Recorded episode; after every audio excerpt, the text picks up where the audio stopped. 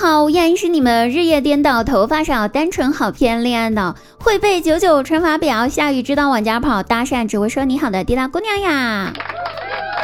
那滴答小秘书的微信号呢，在咱们节目介绍区哦，小写的 N G L 五五零五二零 N G L 五五零五二零呀，您记住了吗？大家可以复制添加好友，然后就可以了解更多关于滴答本人的信息喽，关于体重啊、身高啊、三围啊、长相呀啥啥啥的啊，赶紧添加好友吧。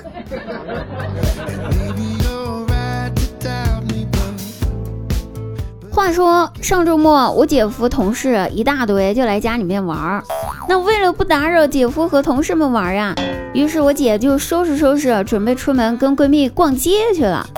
出门前我姐就招呼道：“哎，你们大家玩哈，玩开心点儿，就当自个儿家别拘束，我出去逛会儿街。”我姐夫赶忙追到门口说：“老婆，现在外面太阳特别大，你把遮阳伞给带上，别晒着了呀！啊，晒着我会心疼。”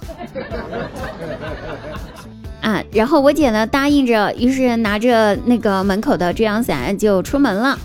过了一小会儿，几个同事就打趣我姐夫，就说：“哟呵，没看出来呀，原来你也有这么细心的一面啊！原来你也是心疼媳妇儿的人呐。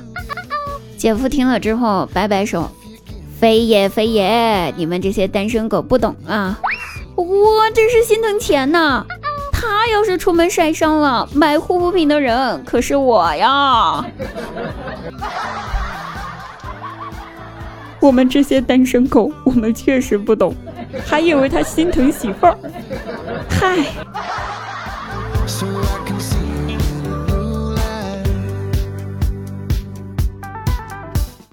张大鸟呢？今天出门不幸，晚上逛夜市吧。人特别多，而且还人挤人儿。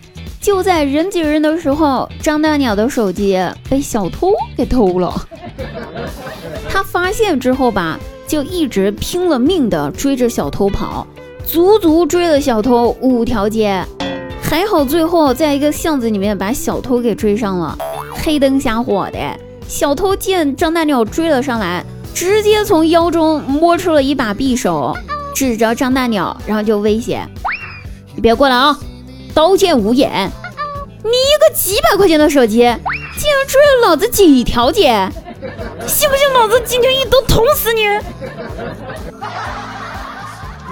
那张大鸟哪见过这种场面，一看刀子，当时就怂了，脸都吓绿了，赶忙摸索着从自己的包里面拿出个东西，递给了小偷，说道：“哥。”哥哥哥哥哥，你你你别别紧张，放下刀子，你误会了，我我追你是想给你送充电器的。说完，他把充电器扔给了小偷，完了自己转身就跑了，留下小偷一脸懵逼的站在原地。你五大三粗的，怕他干哈？上啊！你不会喊救命啊？哎，要说这张这张大鸟啊，那是真虎呀。不过呢，他的这个虎呢，是从小就虎的那种。咋回事呢？就是张大鸟小学的时候吧，有一次他们小学开学了。因为校园里面长满了草，然后校长呢就要求同学们一起上劳动课，然后除草，体验一下农民伯伯的艰辛呢。让同学们各自回家带好工具来。结果除草那天吧，看了一下同学们，有人带锄头，有人带镰刀，还有人带铲子。而张大鸟呢，他带了啥？他慢悠悠的。牵着自己家的牛 就来了，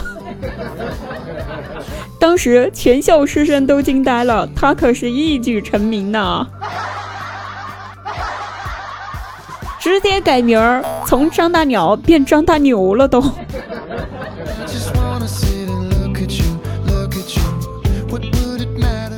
后来上高中，到高三的时候。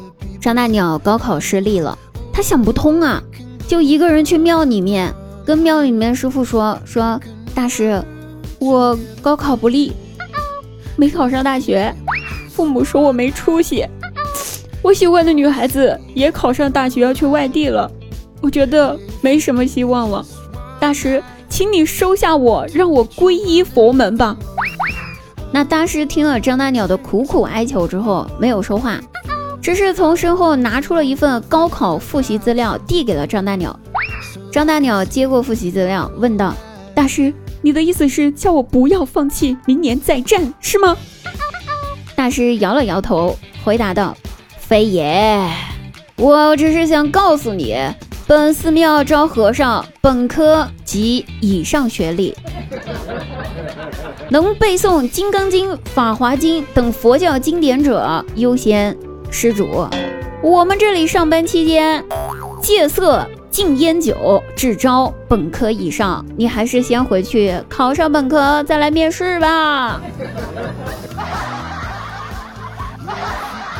看看，想要远离红尘的张大鸟就这么失败了，